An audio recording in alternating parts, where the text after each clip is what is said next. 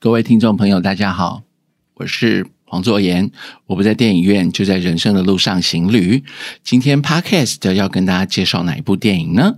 就是很重要的，已经二十五年重为在大荧幕上面。以前小时候曾经跟五年级或六年级的听众朋友们，你一定有看过，在你很小的时候，可以说是全世界大家从小呢都一定有看过一部。动画片就是宫崎骏的《龙猫》，这是脍炙人口的经典影片。据某西方的媒体报道，它曾经票选为就是世界十大动画必看的一部影片。甚至呢，皮克斯动画电影公司曾经也把这个《怪兽电力公司》里面的有几个桥段呢，它的灵感冥想就是来自于宫崎骏动画熊。龙猫哦，不是熊猫，是龙猫。小时候小朋友一起成长的一部影片哦，这个动画影片，甚至呢，我们现在即使到现在，你在公仔店还是抓抓乐上哦。对，昨天我还在这个夜市旁边的几家抓抓，还看到有小只龙猫，甚至有那个小女生跟两个嗯，她姐姐的这个公仔，在这个抓抓乐的这个机器里面摇响。在二十五年前呢，VHS 录影带时候呢就看过了哦。这个脍炙人口的，甚至音乐，他的歌曲我们都会朗朗上口，像哆哆咯哆哆咯哆哆咯哆哆咯，像多多龙哦，有人翻成多多龙。那龙猫永远永远都是伴随着，不管是任何时代的小朋友，都一起在我们童年当中的幻想。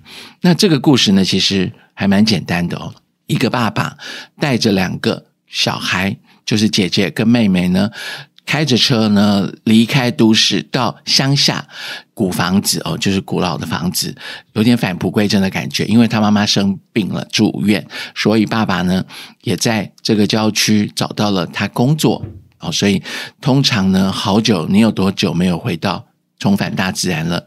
趁着。假日的时候呢，远离尘嚣，那种感觉你会觉得很特别。搞不好你还有机会碰到龙猫哦。那就是他们住到家里之前，在那旧宅之前，两个姐妹呢把屋子打开来，有那一只黑黑的精灵，对不对？还有看到那个橡树豆子，庭院深深，在他的庭院里面找到一个豆子、两个豆子、三个豆子，甚至那个小妹妹呢，大概还没有。入学还没有小学一年级之前，他看到了。通常小朋友的感觉是比较敏锐的，所以他有一天可能在梦想当中呢，看到一只很小龙猫，还有中的龙猫这样跳来跳去，在他的在他的庭院里面，好奇会杀死一只猫，对不对？但是这个好奇的小女生就找到了龙猫，她随着主机穿过了森林，他们家后院那个森林，然后进到了一个隧道。好像穿越时空。那其实呢，找到龙猫的过程呢，我想每个心目中都有一个小小的龙猫，软绵绵。你看龙猫在睡觉，但是一只胖胖的、很巨大的一只动物，在你印象当中，不知道有没有？你躺在软绵绵，就像在呃云朵里面，你在上面跳着，你可以很 easy、很放松的，但是躺在龙猫软软的身上，毛茸茸的东西。那种感觉一定很特别，所以小女生呢躺在龙猫，龙猫也跟她睡觉。当她醒来之后，发现龙猫不见了，但是她很惊喜。其实她回去呢，就跟她姐姐讲，他们家后院森里面有一棵大树，大树的树洞里面呢有一只龙猫。但是她姐姐很怀疑，怎么可能会有妹妹要说的东西？会不会妹妹在梦中梦到了？她不相信。但是没隔多久呢，姐姐呢又走到森林里面。竟然也发现龙猫。那另外一次呢，就在大雨当中，他们到森林里面的公车站，就家乡的家乡的小村落，等他爸爸回来。那天下着大雨，他在公车站呢，隐隐约约来龙猫的公车进到了他的这个车站里面停下来。他们看见了龙猫，他们就很神奇的，姐姐跟妹妹都很惊讶的看着，目送着龙猫的这个公车离去了。很多里面的片段。都是看到小女生发现了龙猫，两个姐妹，妹妹先发现，姐姐再发现龙猫的身影。我想每一个小时候的童年，你可能回到你的奶奶家或是你的外婆家，在外婆家的后院，你会看到很多的绿树哦。那有多久特别是在都会的听众朋友，你们有多久没有重返大自然的怀抱呢？